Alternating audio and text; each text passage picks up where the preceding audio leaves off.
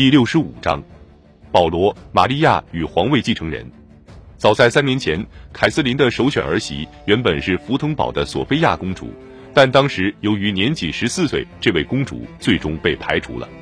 现如今，索菲亚即将年满十七岁，无论从哪个方面而言，她都完全符合凯瑟琳的标准。一位日耳曼的公主，出身贵族，但是家境平平，父母生养有九个孩子。三个男孩高大健壮，六个漂亮的女孩都生有宽大的臀部。由于普鲁士的亨利亲王暂居在圣彼得堡，凯瑟琳的新计划便可得以顺利进行。福腾堡的索菲亚是腓特烈二世与亨利亲王的侄孙。考虑到保罗对普鲁士和普鲁士君王的崇拜，凯瑟琳希望亨利亲王能够说服心神不安的保罗接受他心目中的大英雄腓特烈二世的这位亲戚。亨利深知自己的哥哥一直渴望进一步巩固普鲁士同俄国的关系，他遂派人快马加鞭地向哥哥发去了急信。腓特烈二世竭尽所能地满足了凯瑟琳的要求，他敦促索菲亚及其双亲接受这门婚事，强调说这个选择不仅对普鲁士的政治利益有利，而且会为福腾堡大公家族带来潜在的经济利益，并指出凯瑟琳承诺为福腾堡的三位公主都提供嫁妆。然而，这中间还存在一个需要解决的问题：索菲亚已经同黑森达姆施塔特的路易斯·路德维希亲王订婚，后者正是刚刚过世的娜塔莉亚的哥哥及保罗之前的大舅子。按照国王的命令，黑森方面取消了婚约。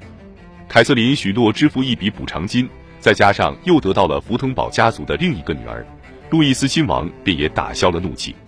接下来要做的事情就是为这对未来的新人安排一次见面。腓特烈将索菲亚召至柏林，保罗也将从俄国赶往柏林赴约。这个安排令方方面面都感到甚为满意。在经历了妻子逝世的悲剧，随后又受到妻子出轨带给自己的奇耻大辱后，出国旅游正好给保罗提供了散心的机会。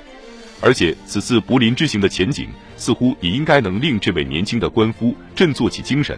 此前他还从未去过俄国以外的任何一个国家。此外，同腓特烈二世的会面对他而言也颇具诱惑力。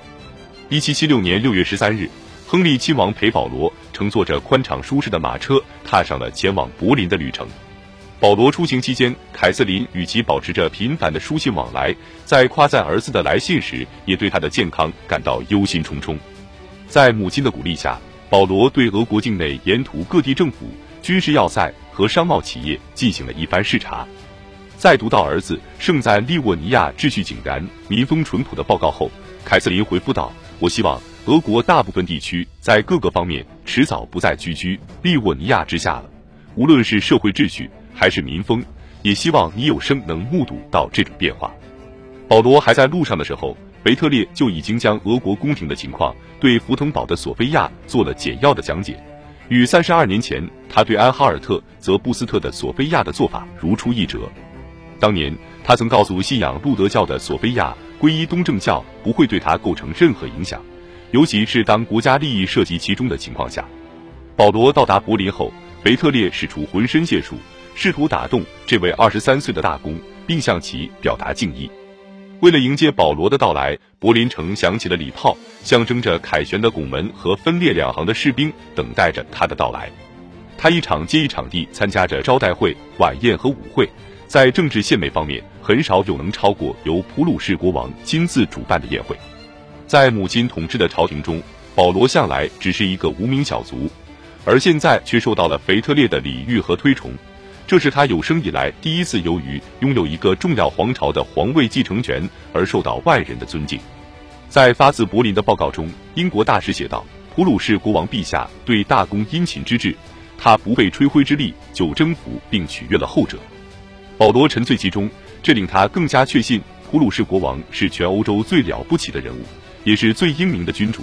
在给母亲的信中，他宣称就文明发展水平而言。普鲁士比俄国提前了二百年，在柏林受到的礼遇不仅让保罗完全接受了再婚的安排，而且还在他的心中激发起对索菲亚的好感。福腾堡的这位公主身材高挑，生有一头金发，身体健康，性情温和，还有些多愁善感。由于受到了腓特烈的推荐，在保罗看来，他就更是魅力非凡了。至于索菲亚，无论是同黑森英俊的路易斯亲王解除婚约，还是被舅爷腓特烈与亨利亲王推荐给瘦小且相貌平平的保罗，他始终不曾提出异议。无论初见到保罗时他作何感想，他都顺从地接受了对方。他在信中告诉母亲，大公极其和蔼，非常迷人。保罗在信中对索菲亚的相貌和深明大义，以及他被称为贤妻良母同掌握俄语的决心，都令凯瑟琳感到满意。女皇向公主表示了祝福，但是为了确保对公主的全面控制，她执意要求索菲亚将母亲留在柏林，独自前往俄国。在给公主的信中，她赞扬了一番对方成为我的女儿的态度，同时提醒对方请相信，我会抓住一切机会向殿下证明一位慈母对你的爱。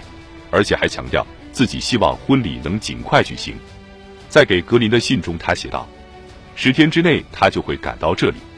一旦见到他，我们就要着手处理他的皈依问题。我认为应该需要半个月的时间。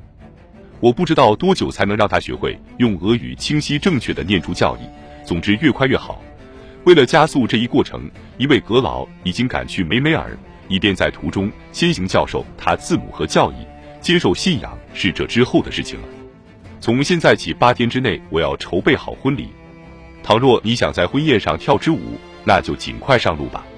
与此同时，女皇还派人给未来的儿媳送去了一条钻石项链和一副耳坠，并给对方的父母赠送了镶嵌有珠宝的一柄佩剑和一个鼻烟盒。八月二十四日，索菲亚跨过了俄国边境城市里加。三十一日，在皇村同保罗受到了凯瑟琳的热情欢迎。几天后，在给比耶克夫人的信中，女皇写道：“我的儿子欣喜若狂地带着他的公主回来了。我得向您坦白，他把我也给迷住了。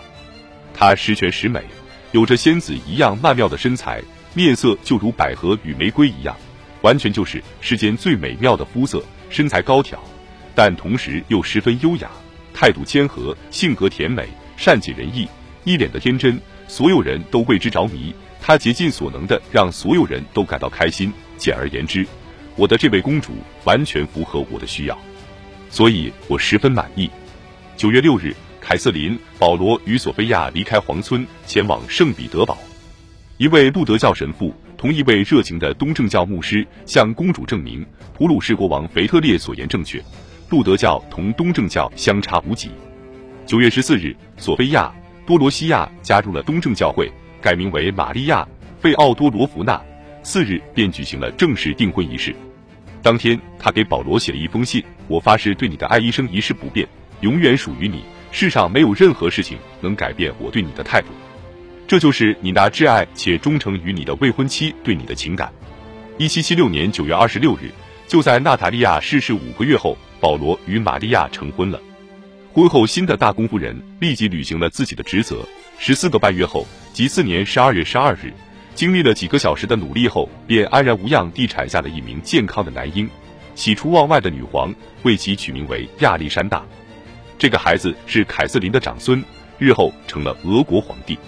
十八个月后，第二个孩子也来到了人世，同样是一名健康的男婴。罗曼诺夫王朝从此便后继有人了。凯瑟琳再一次大喜过望，为这个孙子取名为康斯坦丁。第二场婚姻或许是保罗一生中最幸福的一段时光。玛利亚在信中告诉远在日耳曼的朋友：“我亲爱的丈夫就是一个天使，丈夫们的楷模。我痴迷于他，我太幸福了。”对于保罗来说，玛利亚也同样是一位无与伦比的妻子。她竭尽所能的给予丈夫幸福，抚平他的焦虑。除了妻子，她还扮演着朋友的角色。